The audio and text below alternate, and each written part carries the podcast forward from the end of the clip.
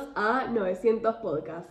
Eh, hola a todos, eh, el concepto de 900 Podcast es que sean 900 segundos o 15 minutos, como acaba de mostrar Nani, de ciencia, eh, en los cuales traemos distintas temáticas, planteamos la información básica para que todos estemos al tanto, estemos al mismo nivel. Eh, Acercamos la ciencia a la gente y generamos pensamiento. Exacto, al plantear después distintas posturas y que sin llegar a una conclusión al final para que cada uno se pueda llevar eh, sus propias ideas. Así que bueno, sin más, planteamos el tema de hoy, esperemos que les guste. El tema de hoy es sobre testeo en animales porque Resident Vegan y, bueno, vamos a hablar sobre cuán ético es. Eh, nada, este capaz no va a ser tan imparcial porque por ahí se sabe quizás la opinión de Nani, pero bueno, vamos a plantear opiniones de los dos lados. Igualmente, o sea, cada persona, más allá de que sea vegana, tiene sus posturas y no por ser vegano que estás en contra de todo. No, bueno, pero testeo No, en animales. sí. Eh, así que bueno, sin más, nos metemos. Eh, para el que no sepa, testeo en animales eh, es cuando se agarra, por ejemplo, se está formulando un producto cosmético, un medicamento, y hay distintas técnicas que ahora vamos a entrar un poquito más en eso, eh, con, mediante las cuales se testea en animales primero para ver su toxicidad o qué tan dañino es, o si genera irritaciones o cualquier tipo de cosas, o mismo incluso su, su efectividad, lo cual es muy interesante ya que no tenemos los mismos organismos que los animales y es interesante saber que igual se puede probar si un remedio va a funcionar o no probándolo en una rata antes. Pero bueno, eso es algo que a mí me hace pensar mucho, no es algo que nos compete hoy. Eh, y bueno, ahora entramos un poquito más en los métodos más comunes. Sí. Eh, bueno, por lo general cuando hablamos de testeo en animales, a mí me pasaba mucho que antes, cuando era chica, y yo pensaba que era ridículo, y después me di cuenta que mucha gente pensaba lo mismo, era que maqui- maquillaban al animal. No funciona así, eso es una mentira, eh, es una imagen irreal.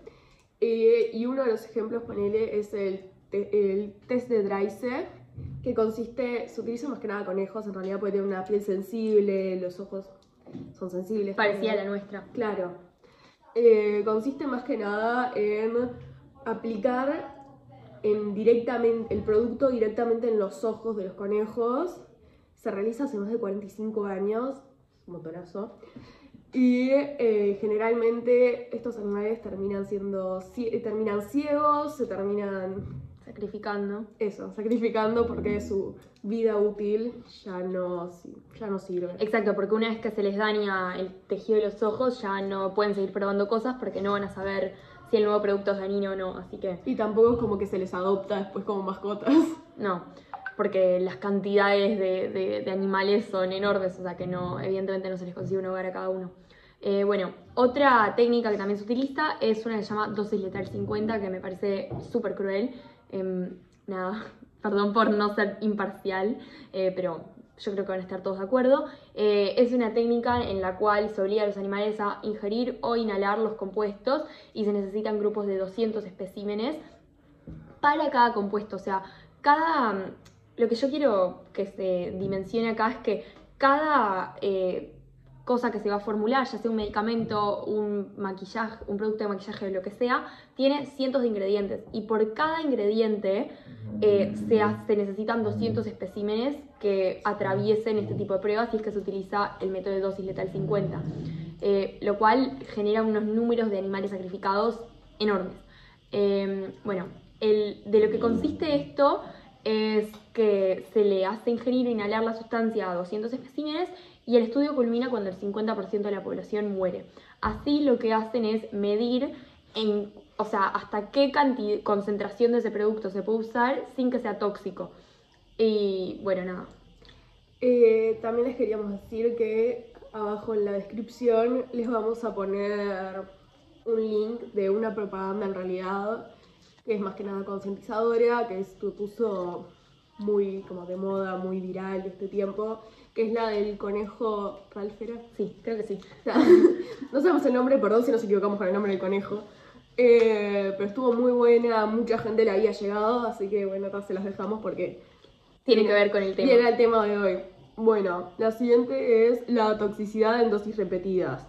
Son conejos o ratas que son forzadas a ingerir o inhalar ingredientes cosméticos, más que nada. Eh, y dice si se les afecta eh, se les afecta la piel, se les pone cada 28 o 90 días. y bueno, después se mueren. La prueba incluye sustancias o a través de los oídos de, los de las ratas para ver las reacciones alérgicas y luego son exterminados. Como el resto de los animales, ¿no? Eh, bueno, el siguiente método que vamos a hablar es, las pruebas de, de perdón, carcinogenicidad, que lo que buscan es probar si los productos son cancerígenos. Eh, y bueno, lo que hacen es que las ratas son alimentadas durante dos años con las sustancias, eh, o sea, con alimentos que estén contaminados, por decir así, con las sustancias que se deseen testear, para ver si después esa rata genera un cáncer o no. Y bueno, las ratas luego de esos dos años son sacrificadas para analizar porque si bien pueden no desarrollar un cáncer en esos dos años, eh, puede estar como con tendencias cancerígenas. Entonces, eso es lo que se busca estudiar. Ah, bueno, la siguiente es la toxicidad reproductiva. Es que los testean en animales que estén, más que nada, ratas preñadas, conejos preñados, a ver si eh, luego su descendencia eh, queda toxic, ten- queda Contaminada. eso, los fetos. Y bueno, ¿vieron cuando un producto dice no apto para mujeres embarazadas? Claro. Bueno, y después el último método que- del que vamos a discutir hoy, que estamos seguras que hay muchísimos más, pero queríamos solo traer unos pocos, es la toxicocinética, que bueno, es cuando principalmente se realiza con conejos y ratas, que son for- forzados a ingerir la sustancia y que se desea experimentar, y luego son sacrificados para examinar qué tanta de la sustancia se absorbe y es metabolizado en el organismo y es en consecuencia luego distribuido y excretado. Y y analizar, o sea, si vos eh, ingerís 100 gramos de un producto, por ejemplo, cuántos gramos quedan en tu organismo y son procesados y cuántos gramos vos desechás. Eh, y nada, para saber luego, con, si se sabe cuánta concentración de un producto es tóxico, saber cuánto usar en cada producto que se desea hacer. Así que bueno, ahora nos vamos a meter en las alternativas que se fueron creando en estos últimos años para eh, evitar toda esta crueldad que se genera. Sí, me acuerdo una vez que lo hablé en la clase de biología y ya había dicho que usaba productos que no estaban testeados en animales. Me acuerdo que una profesora me dijo, ¿en qué están testeados? Bueno, acá vamos. bueno, ¿querés decir?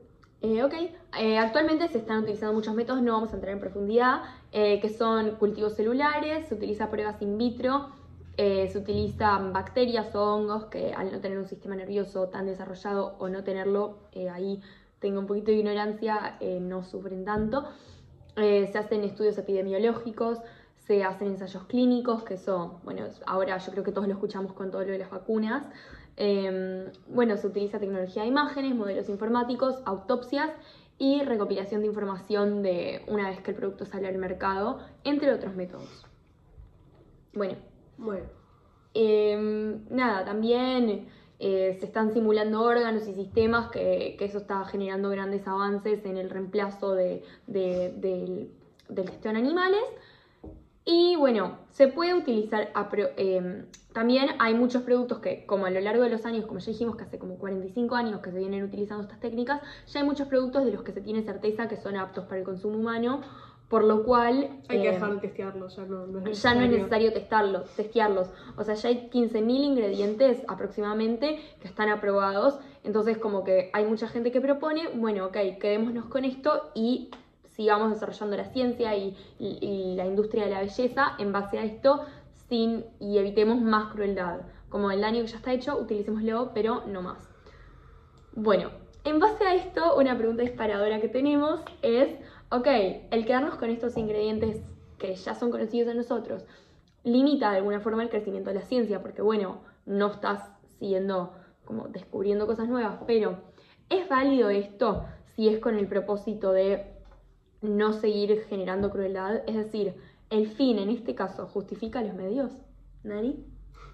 Bueno, em, personalmente yo como vegana tengo una opinión media polémica, no solamente para los no veganos, sino también para los veganos, sino que eh, personalmente no justifica en el caso de un cosmético, de maquillaje, sobre todo porque hay muchísimo maquillaje que es cruelty free, o sea que no es necesario.